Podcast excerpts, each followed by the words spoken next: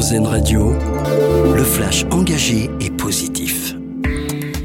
Bonjour, bonjour à tous. C'est d'abord une Française va-t-elle faire partie des otages libérés par le Hamas? La franco-israélienne Mia Shem pourrait faire partie de la liste des personnes relâchées par le groupe palestinien ce soir.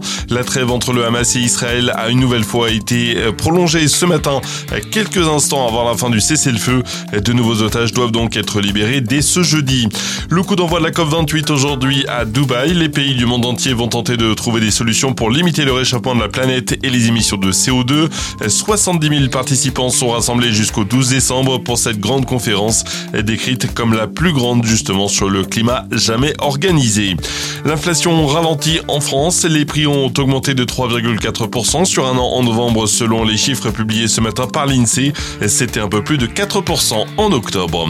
Il est l'un des plus célèbres youtubeurs français avec plus de 14 millions d'abonnés. Cyprien a publié hier soir une vidéo dans laquelle il révèle qu'il va imaginer et décorer l'un des chars du prochain carnaval de Nice sur le thème du manga et de la bande dessinée. Le Niçois publiera régulièrement sur son compte tous les dessins, les modifications et la construction de son char.